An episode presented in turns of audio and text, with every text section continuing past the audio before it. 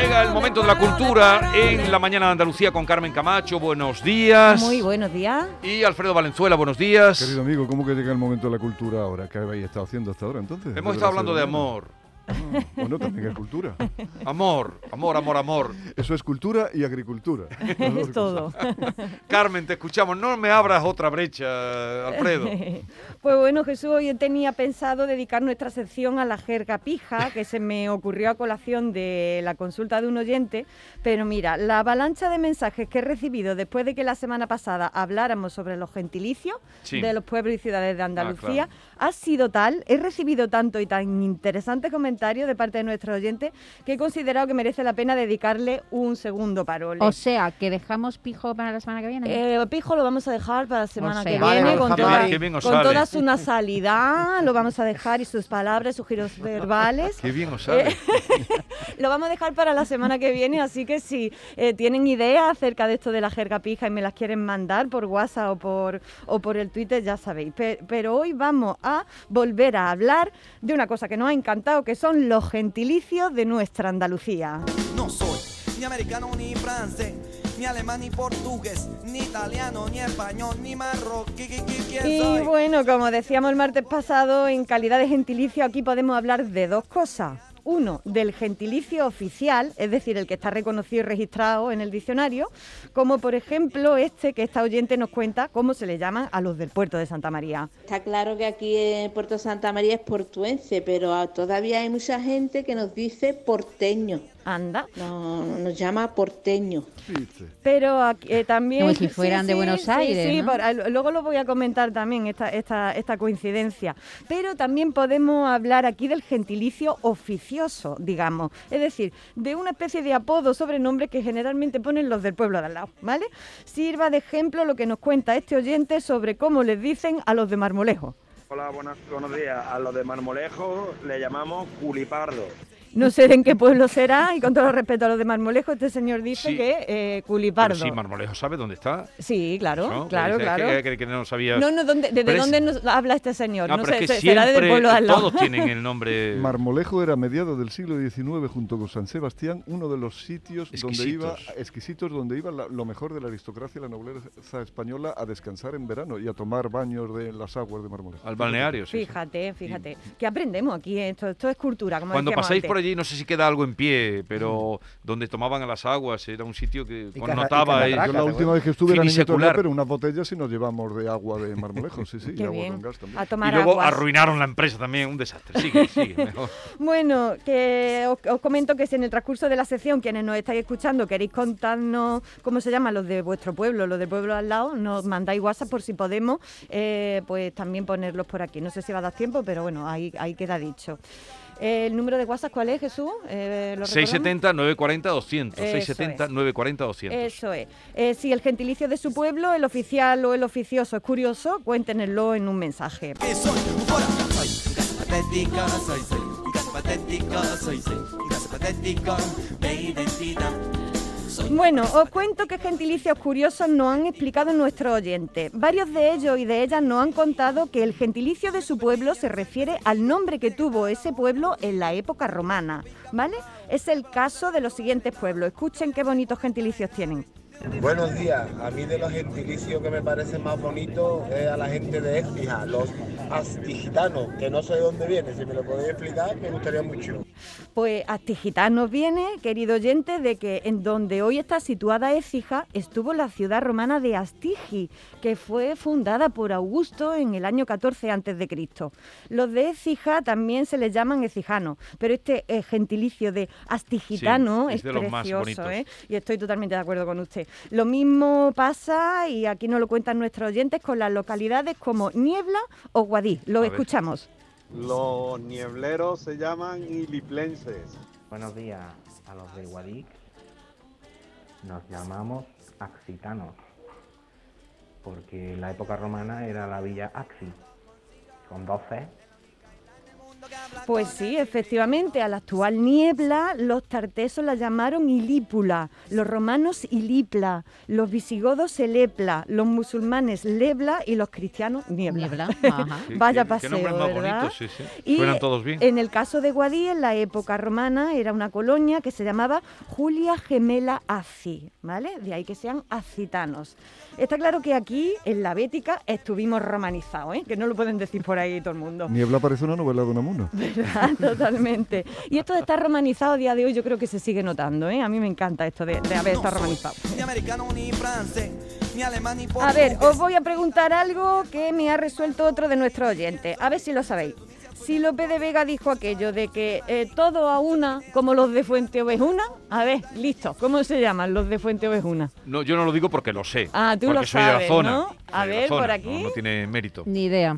Yo también lo sé. Sí, bueno, decirlo Jesús. o Melariense. Melarienses. Melariense, ¿y por qué se llaman melariense? Yo creo que por la miel, que había allí algo de miel. ¿no? Claro, es muy interesante porque antiguamente se llamaba Fons Melaria. Fons Melaria, sí. Vale, que significa fuente de miel, pero es que fuente ovejuna viene de fuente abejuna. Claro. Es decir, había abejas, por tanto, queda la abeja miel. Tiene No, todo el no oveja, sentido. abejas. Exactamente, fuente abejuna. Entonces tiene todo el sentido que Fons Melaria, ¿no? Sea ahora fuente ovejuna, que era abejuna. Fijaos qué Pues cosa. un gentilicio muy dulce. qué- Pero eso ni, ni pistas, Lope de ¿eh? Vega lo pilló porque Claro, él dice claro. de, de Fuentovejuna el nombre, le dicen en, en la Laurencia, cuando le dice, por eso mm, os viene el nombre de ovejas, cuando le pega la bronca allí a todo el, a todo el concejo. Se, sal-. Lope de Vega liado. Lope de Vega lo pilló todo. Yo me gustaría a mí ver 100 dramaturgos de Hombre. ahora con internet haciendo la- el 5% que No, no, de Vega pues- con el plumín. Sí, sin quitarle un ápice a la gran obra que hizo. No, no, sin quitarle nada. le- y el que lo leyó lo sabe. Quien la aprobó lo sabe, exactamente. Los del puerto de Santa María decíamos antes que son portuenses o porteños. Lo de porteño, ¿a qué nos sonaba? Claro, Decía. suena a Buenos Aires. Argentino Aires. total, los de Buenos Aires son porteños. ¿Y los de Bonares, cómo se les llama? Bonaren. Uy, casi. Bonareños. Están muy cerquita. Eh, son, eh, son, no son bonaerenses, pero casi eh, son bonarenses, aunque un oyente comenta que ellos prefieren llamarse bonariegos. Eso decía Bonariegos. es este, este oyente que me ponía un mensaje. Y es que oficiales u oficiosos, algunos pueblos de Andalucía parecen tener eh, dos y hasta tres gentilicios, ¿no? Por ahí va la consulta de Paco que nos llama desde Sevilla. Me gustaría saber los de Lebrija, ¿cómo le dicen? ¿Mm? Porque yo tengo entendido que hay gente que le dice lebrijano y yo he escuchado por ahí también que es lebrijense. Pues los de Lebrija son lebrijanos o bien nebricenses o nebrijanos con N, por Claro. lo que he podido indagar. ¿Por qué eh, esa N ahí de pronto? Eh, por don Elio Antonio. Por- Bueno, no- antes, a lo mejor se lo puso. porque lo Mucho antes. Pero Ale, Ale Antonio se lo puso lo de Claro. Lebrija, Claro. por el poblado tartésico que había, ¿no? Exactamente. El poblado tarteso era Nebrisa, ¿vale? Y entonces eh, Elio Antonio de Nebrija se lo puso todo en latín y era ne- ne- Nebrija, ¿no? Pero es Lebrija. Hoy sale un artículo muy interesante acerca de esto, precisamente en el diario Sevilla, firmado por Sánchez Molini, que habla de que es Lebrija y no Nebrija. Nunca fue Nebrija, sí Nebrisa, ¿no? El poblado tartésico. Así que, bueno, si yo y te digo una cosa, Jesús, si en el siglo XV hubiera habido en Canal Sur esta sección, yo la verdad se lo hubiera dado a Elio Antonio, no a mí, ¿eh? Porque el, el paisano sabía tela de estas cosas, la verdad. Y Jesús, una preguntita que te hago yo a ti. ¿Cómo me dijiste que se llamaban los de tu pueblo? ¿Cómo le dicen? Jarotes. Jarote. ¿Y por qué? Por, siempre se ha explicado que por la cantidad de jarales que hay por allí, de jaras, es eh, zona de, de jaras. Pues fíjate qué cosa más parecida, por lo que tienen alrededor a los de la Granada de Río Tinto, según dice uno de nuestros oyentes, le llaman arfillanco, así nos lo cuenta. En la Granada de Río Tinto, al lado de Campos Fríos y de Río Tinto, que Granada de Río Tinto es como se llama el pueblo en realidad, de toda la vida se le ha dicho Arfillanco, porque en ese pueblo, hacía muchos años, a la entrada del pueblo había unas adelfas y se le decía la aldefilla. Con el tiempo se quedó la arfilla y entonces en lugar de la Granada de Río Tinto se le llama la arfilla popularmente y a los de allí Arfillanco. Yo lo he estado Qué indagando y enrevesado, no, y ¿no? he, no no conseguido llegar hasta ahí. eh, eh, sí que he conseguido llegar a que le llaman la arcilla y no sé si tiene que ver también con la, con la zona arcillosa, no lo sé. Pero esta es una de las explicaciones que, que Que nos da nuestro oyente y voy a seguir indagando al respecto. Bueno, nos han mandado además nuestro oyente algunas rimas y cancioncillas que les cantan los de pueblo de al lado, que las voy a omitir. Eh, por ejemplo, lo que se dice que entre Priego y Carcaboy no tiene precio. También nos han dicho que a los de Álora se les llama of- oficiosamente perote y a los de Ubrique, los del pueblo de al lado también le dicen cosas, en fin. Pero eh, yo creo que lo vamos a dejar por aquí, ¿no? En el, en el, en Sin el día de hoy. insultar, ¿no? Sin insultar.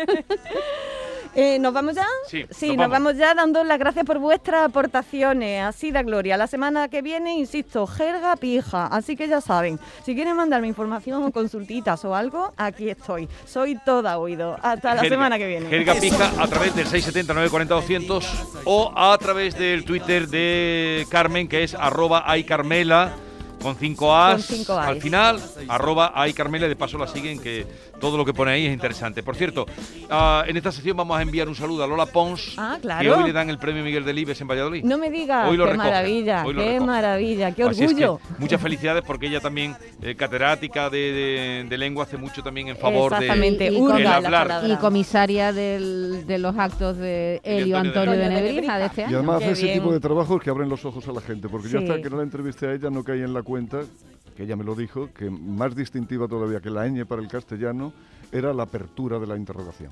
Que por cierto, con el uso de las redes sociales mucha Sí, gente se no está pone. perdiendo. Pero es se que está no lo perdiendo, ponen. Se está perdiendo y es una que- pena. es que Pero ahí se es está donde- perdiendo, Maite, como se está perdiendo la educación o la vergüenza o el pudor, porque no se tiene por qué perder. Es que Digo una sí, interrogación digo que sí, empieza lleva con una mucha in- razón. Una interrogación que empieza y acaba. Y, y- Sí. y es como se están perdiendo poner B y V o la que, que sea solo una Q, que no se sabe si está hablando. Pero de- la, la interrogación es que ningún Claro. aparato le- la trae de... de, tienes suyo, tiene que buscarla, ¿no? No, buscarla. pero si pincha deja el dedito puesto. Sí, ya lo sé, pero ¿por qué no está? molestia. Pero es Ajá. que todas las cosas que merecen la pena en el mundo mm, suponen cierta molestia. Sobre todo interés. porque hay confusión, Claro, porque, claro. porque tú puedes entonar la frase, tú entonas la frase de una manera distinta si es interrogativa o si es afirmativa. Sí, es una pena que, la- Claro. que- que otras lenguas no Bueno, tengan es- la de- de interrogación hecho, hay de mucha gente que escribe con razones de trabajo y no la pone ni al principio No. ni al final. Y tienes que averiguar Sí. tú qué está preguntando.